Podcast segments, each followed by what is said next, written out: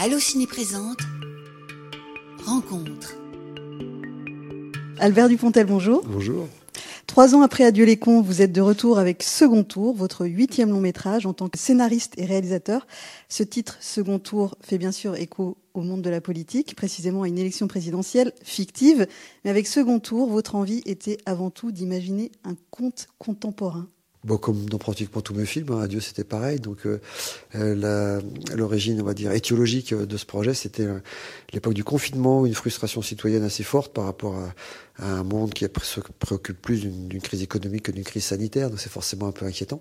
Et je tombe sur un documentaire du grand Robert Kennedy que je vous recommande, qui est absolument passionnant. Et ce personnage à la fois résigné, héroïque, euh, me fascine. Et je m'étais dit, si il n'avait pas dit ce qu'il allait faire, tatata de soins.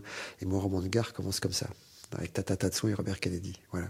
Vous utilisez souvent l'expression roman de gare. Oui, bah c'est vrai, j'assume complètement. J'aime bien les films avec des twists, avec des rebondissements. J'aime pas savoir quand au bout de 10 minutes j'ai tout compris ce qui allait se passer, même si après c'est très bien restitué.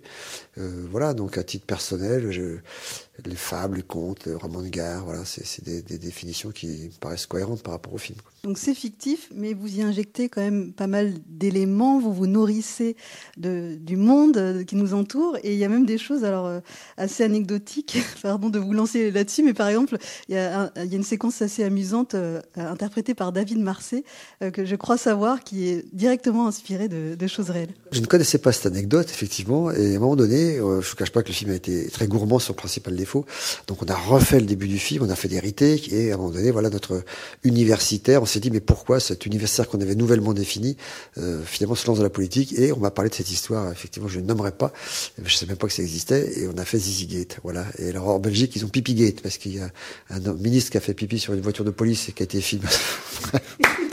Voilà, donc euh, on est parti de cette idée-là, et voilà, et puis c'est David Marseille à qui j'avais juste envoyé un petit message, est-ce que tu ferais un gag sagace et fugace Il m'a tout de suite dit oui. Et voilà, donc c'est, merci à David de s'être prêté à ce jeu qui a été fait dans la salle de montage avec un iPhone 13. Donc c'est très sommaire. Toujours à propos de clin d'œil, euh, il y a toujours un soin apporté euh, aux personnages, au nom des personnages. Euh, est-ce que vous pouvez me parler des, des choix des noms? En fait, je fais beaucoup consulter mes, mes petits brouillons. Et un grand consultant et un grand metteur en scène, un grand scénariste que j'apprécie beaucoup, c'est Eric Bénard, m'avait dit j'entends ton histoire, mais en fait tu n'arriveras pas à la raconter de l'intérieur du personnage, il faut que tu aies un point de vue extérieur. Et point de vue, ça se dit en anglais point of view, donc pendant très longtemps sur le scénario j'ai maté pauvre, pauvre, pauvre, puis à la fin j'ai dit comment je vais l'appeler, j'ai appelé Mademoiselle pauvre, ouais, j'ai pas été bien loin.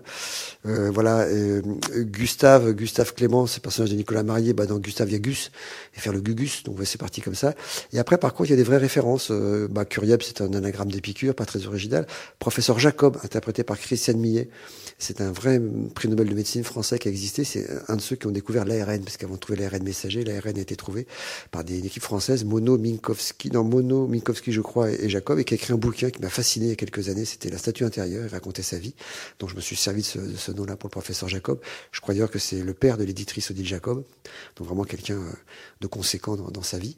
Euh, et puis il y a également Boli. Alors Boli, euh, en fait, c'est un, ça s'inspire de Poli, qui était, euh, je crois, un, qui est un économiste bleu, qui a écrit des, vraiment, vraiment des bouquins intéressants recommandés par notamment Gaël Giraud, qui est un économiste intéressant. Enfin bref, tout ça pour vous dire qu'on on, on picore dans la réalité des choses dans ce, dans ce, de ce roman de guerre ou cette fable pour faire un petit peu vrai malgré tout. Quoi. Dans Adieu les cons, pour les noms, vous aviez plutôt emprunté dans l'univers cinématographique et par exemple à Brasil de mémoire. Mais là aussi, euh, Robard, par exemple, c'est que fait pas Philippe Huchon, qui est le chef de la rédaction dans lequel travaille euh, Cécile de France. Ça vient de Jason Robard, qui était celui qui était rédacteur en chef du Washington Post dans Les Hommes du Président de Pacula, et également qui faisait Cheyenne, c'était mon personnage préféré, il était une fois dans l'Ouest, Jason Robard, parce qu'il était paraît-il un acteur extraordinaire, encore plus en post-synchro, disait, disait, disait Sergio Leone. Donc voilà, c'était c'était des trucs comme ça. Et puis il y a également euh, l'évocation d'un livre, L'école pour tous, c'est un vrai livre d'Edgar Morin. Et on voit le personnage de Nicolas Marié qui dit Je crois que je l'ai pas lu celui-là. Voilà. Donc effectivement, il y, a il y a un petit peu de vrai quand même. Est-ce qu'il y a d'autres références cinéphiles? Parce que dans Adieu les cons, il y avait vraiment ce, ce fil conducteur, euh, voilà, Terry Gilliam, qui d'ailleurs faisait une apparition dans le film. Spontanément dans les débats, beaucoup de gens parlent de Being There, de, de Al Ashby avec Peter Sellers, dans lequel un, un débile léger est pris pour un grand économiste et à la fin de, du film est sur le point de rentrer en campagne présidentielle pour les États-Unis. Donc c'est un film qui a toujours influencé. C'est un de mes films cultes. Déjà à l'époque de Bernie, je, je biberonné à ce film. Donc voilà, il est, revenu ce film dans la psyché des gens. Après, les références, j'ai tellement vu de films, je ne peux même pas vous, relier. souvent, dans les débats, justement, des gens me disent, ça me fait penser à, bah oui, probablement, je l'ai vu ce film. C'est pas conscient, mais inconsciemment, j'y ai fait des références. À propos de débats que vous avez souvent euh, mentionnés, euh, bah, pour moi, ça va avec euh, le fait qu'on sent que vous avez vraiment un souci du public, que vous pensez vraiment vos films euh, en sachant qu'ils vont être vus. Je sais, ça semble une évidence comme ça, mais parfois on a l'impression, on peut avoir cette impression qu'il y a une déconnexion avec le public. Euh, en quoi pour vous c'est important d'avoir présenté ce film comme ça, d'avoir fait cette grande tournée et de rencontrer le public? Il y a deux choses, si vous voulez, dans le... quand on est encore en période de montage et tout, et Dieu sait si on, passe un temps fou à monter, 11 euh, mois de montage et tout, mon souci c'est d'être clair et pas trop long. Et sur ce film, dont le gros défaut, je trouve, c'est la gourmandise, il est évident qu'on a du mal à trouver le, centre de gravité de ce film. Donc on fait vraiment délibérément pendant le montage des projections sous couvert de masterclass ou de carte blanche, etc. Et tout. On n'annonce pas, pas que les gens soient dans l'attente de quelque chose. Et on leur dit, on va vous montrer le film. Une sorte de scanning test. Qu'ils aiment pas le film, ça, c'est dans l'ordre des choses. Par contre, s'ils trouvent ça euh, lent et pas clair, là, on est embêté. Euh, c'est une faute professionnelle. Donc, par contre, on travaille beaucoup ça par rapport à ça. Je dis pas qu'on y arrive, hein, mais on fait qu'on met beaucoup d'efforts là-dessus. On refait des scènes qui sont pas claires, on coupe et on recoupe et on découpe et on agence différemment le film pour que ce soit plus rapide, etc., etc. Voilà. Donc ça, c'est la première partie des choses. Après, la tournée, c'est rencontrer les gens. Les gens, je les vois une fois tous les trois ans. Donc, je, ils ont la politesse d'être sincères, déjà. Et puis, euh, je vois ce que eux, on, on perçoit du film, entre, des fois entre mes tentatives et ce qu'ils ont perçu, des fois il y a un gap euh, un peu inquiétant. Donc voilà, je cherche à, et je ferai pas ça pour tous les films, mais comme je fais, j'ai une cadence assez, assez tranquille, on va dire. Hein, je fais trois Woody Allen pour faire un film, en ce qui me concerne. Donc, euh, donc voilà, c'est pour ça que j'aime bien faire cette tournée. Puis, je ne cache pas que c'est agréable. Hein. Je suis dorloté, bichonné, des super maisons, euh, une équipe qui m'accompagne, on papote, on fait pas que du cinéma toute la journée. Vous voyez, on fait des petits moments sympas, quoi. Est-ce que vous sentez qu'il y a une partie du public qui revient de film en film, que vous avez vraiment réussi à fidéliser? De toute façon, dans ce genre de, de promotion, on attire les gens qui vous aiment. La seule question, c'est est-ce qu'on les a déçus ou pas. Voilà, j'ai l'impression qu'on les a pas déçus, mais peut-être qu'on les a déçus qu'ils ont été polis justement. Mais voilà, c'est ça. Voilà, on, attire forcément les gens qu'on aime. On peut faire une tournée triomphale et avoir une sortie très très déceptive. Hein. Faut pas se raconter de salade. Mais voilà, je rencontre les gens, on papote. Il y a des débats des fois qui durent presque une heure. Hein. Je suis même forcé d'écourter le débat. Les gamins souvent s'intéressent à la, à la grammaire de ce cinéma qui est une grammaire un peu expressive, comme c'est des fables. On, se donne les moyens de raconter avec des lumières très contrastées, avec des mouvements de caméra, des focales, l'overcutting, etc. Et souvent, les gens plus, plus mûrs euh, posent des questions sur des fameux messages. Et je prends de la réserve par rapport à ça, parce que je, commente le monde que je traverse, mais j'ai aucune vocation à être un, militant filmique. Voilà, n'est pas quel autre qui veut. Bah, c'est d'ailleurs pour ça que j'ai pas insisté sur cet aspect-là, parce que j'ai bien, voilà, j'ai bien senti que vous vouliez avant tout qu'on parle de l'aspect fable et l'aspect euh, divertissement du film. Bien sûr que, en abordant les thèmes qui sont dans le film, on voit bien que l'inconscient collectif des gens est très à vif par rapport à ça. On a enfin, beaucoup d'intérêt par rapport à ça. D'ailleurs, toute proportion gardée, je trouve que Oppenheimer, qui est un film extrêmement bien réussi, parle d'un mot qu'on prononce malheureusement de plus en plus souvent, c'est l'atome, la, la, bombe atomique. J'ai vu des gamins avec le popcorn trois heures devant, devant Oppenheimer. C'est une vraie réussite de cinéma, ça. Voilà, et raconter une histoire tragique, précisément, et de façon spectaculaire. La, mise en scène de Nolan n'est plus, n'est plus à citer. Et voilà, donc toute proportion gardée, encore une fois, je trouve qu'on aborde dans ce film des thèmes qui intéressent les gens, plus même que nous, nous pouvions l'imaginer. Et si, ma foi, on les raconte de façon euh, distrayante, bah voilà, on a réussi notre coup. Je savais que vous aviez vu euh, Oppenheimer euh, donc dans l'interview que vous avez donnée pour Thinkerview euh, et euh, je voulais savoir déjà ce qui vous avait plu particulièrement dans ce film et ce que ça vous inspire un succès comme celui-là parce que c'est quand même un film de trois heures, un sujet pas forcément évident. Ça m'inspire de l'optimisme justement, mais je trouve encore une fois qu'il a raconté très élégamment, très brillamment à la fois l'histoire de cette création de cette arme épouvantable et en même temps les, armes les, les, états intérieurs d'Oppenheimer, notamment à la fin quand il est acclamé par toute une bande d'étudiants et lui voit vraiment ce que ce que ce qui peut attendre cette génération. Et je trouve ça formidable. Notamment, c'est pas c'est pas Nolan n'est plus à présenter. Moi, Interstellar, Inception, j'ai été bluffé vraiment. Et voilà, donc il raconte très très bien entre cette cette, cette chronologie avec ces flashbacks qui changent sans arrêt en changeant les supports, c'est du noir et blanc, etc. Un casting de dingue. Donnet Junior était époustouflant. Voilà, c'est une vraie réussite. Et puis je vous dis, d'avoir vu les gamins, moi j'ai un gamin qui a 9 ans, qui a, vu, qui a vu pendant 3 heures le film sans, sans, se déconcentrer. Voilà, c'est une vraie vulgarisation à la fois d'une aventure scientifique terrible et des états, d'âme d'un personnage euh, très controversé à la fin, mais aussi controversé, moi je trouve c'est tout début, qu'il a peut-être euh, la philosophie la mère de toutes les sciences. C'est une phrase d'Einstein. Et là, la philosophie a été très absente de, départ de ce projet. C'est un film de trois heures et ça rejoint une des, autres préoccupations que vous évoquiez plus tôt dans l'interview sur le fait donc euh, voilà ce souci du public d'être clair, de peut-être pas faire un film euh, trop long aussi. Est-ce que vous c'est quelque chose auquel euh, vous pensez bah, je vous dis, qu'ils n'aiment pas le film, euh, ça c'est le risque qu'on prend. Et Dieu sait s'il y a des gens qui m'ont déjà bien fait comprendre qu'ils n'aimaient pas mes films, c'est tout à fait normal. Mais après, que ça soit trop long ou pas clair, oui, c'est une faute professionnelle, c'est un manque de savoir-faire. Donc, euh, comme je ne suis pas non plus forcément expert dans ce domaine-là, on retravaille beaucoup pour, en présentant le film jusqu'à ce qu'au bout d'un moment, euh, mais même on va jusqu'à dire est-ce qu'il y a des scènes qui vous paraissent trop longues dans, nos screening tests? Et des fois, ils disent bah oui, ça, ça, ça. Dès qu'on dépasse les 10-15%, c'est qu'il y, qu'il y a un souci. Donc, on s'efforce de trouver le problème, la confusion, est-ce que vous avez compris ici, etc. Voilà, c'est vraiment un travail basique. Maintenant, on s'adresse à des gens qui nous aiment bien. Euh, il y a des gens qui vous aiment pas. De toute façon, vous leur meniez les lumières de la ville, ils diraient c'est pas bien.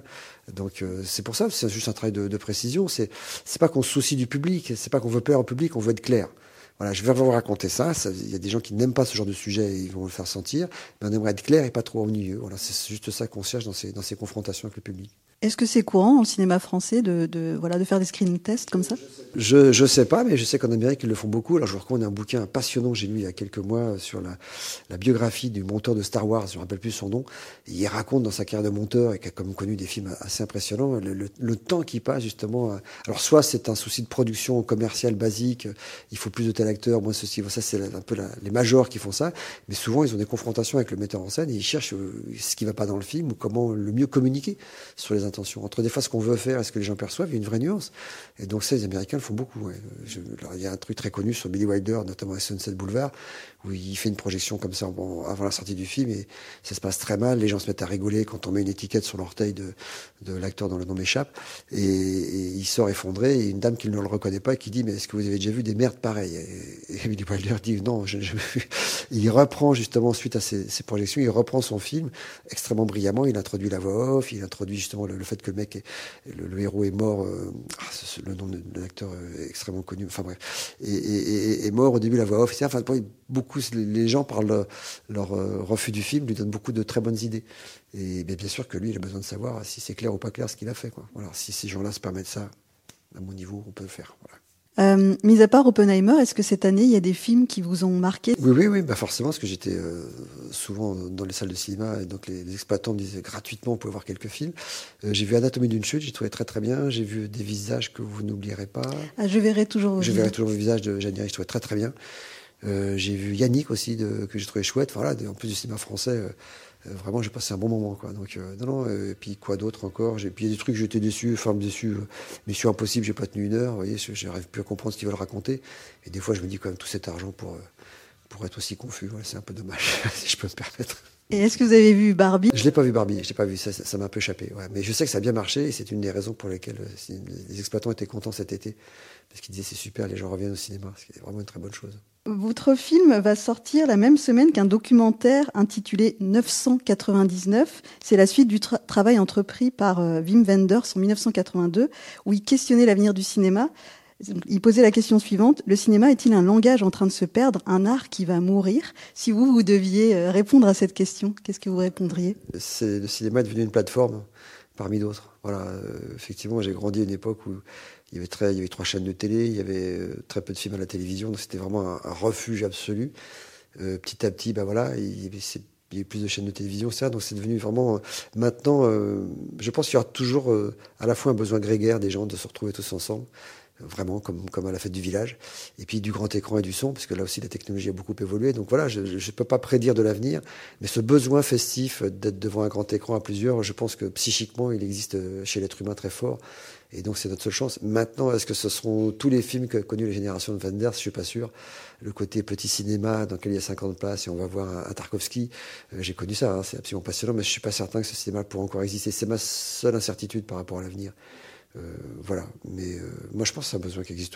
Quand la télévision est arrivée, tout le monde dit c'est la mort du cinéma. Quand le cinéma est arrivé, on dit c'est la mort du théâtre. En fait, non, le public se diversifie dans les différents supports. Et ce support-là, moi j'ai vu des salles en France euh, super chouettes. Le son était impeccable, les écrans étaient incroyables. J'ai vu un écran de 300 mètres carrés de surface, vraiment. Voilà, donc je pense qu'il y aura toujours ce besoin-là. Maintenant, peut-être pas pour des films d'arrêt d'essai. C'est ça le problème. Voilà. Euh, un autre sujet sur lequel on doit euh, souvent vous interroger en lien avec le cinéma, c'est l'intelligence artificielle. Euh, qu quel est votre positionnement par rapport à, à, ça? Ça me fait un peu peur, comme toute nouvelle technologie. Euh, le scénario écrit par l'IA, pour l'instant, ne franchement pas séduisant. Euh, par contre, nous, on s'est servi de ChatGPT, par exemple, pour la séquence en grec ancien. On ne trouvait pas de traduction ni de traducteur, c'est pour vous dire. Donc, c'est ChatGPT qui a fait la traduction à un moment donné du film, au tout début. euh, voilà, ça fait peur. Et puis en même temps, moi, le, numérique m'aide beaucoup dans mes films. Hein. Sur 2000 plans du film, il y en a 1300 qui sont truqués. Tout est faux. Ce film est un gros mensonge permanent. Donc, euh, j'avais pas 10 000 figurants à l'image. J'en avais 300, on en a fait 10 000. J'avais pas d'aigle, on en a créé un, etc., etc. Donc, euh, ça m'aide beaucoup. Maintenant, dans quelle limite Aujourd'hui, ce qui est à la fois fascinant et inquiétant, il parle de faire jouer des acteurs morts, parce qu'ils peuvent le faire avec la voix, etc. Donc, il y a même déjà des gens qui ont dit, mes héritiers vous euh, surveillez le scénario, mais si le scénario est bien, euh, je vous donne l'autorisation. c'est une lutte contre, contre le temps, en fait. Je sais pas ce que ça va donner, j'en sais rien. On va voir. On va mentionner ce film euh, qui va donc exister dans la salle de cinéma dès le 25 octobre, qui s'appelle Second Tour, avec Cécile de France, Nicolas Marié et vous dans le rôle principal, Albert Dupontel. Merci. Merci à vous. Allô Ciné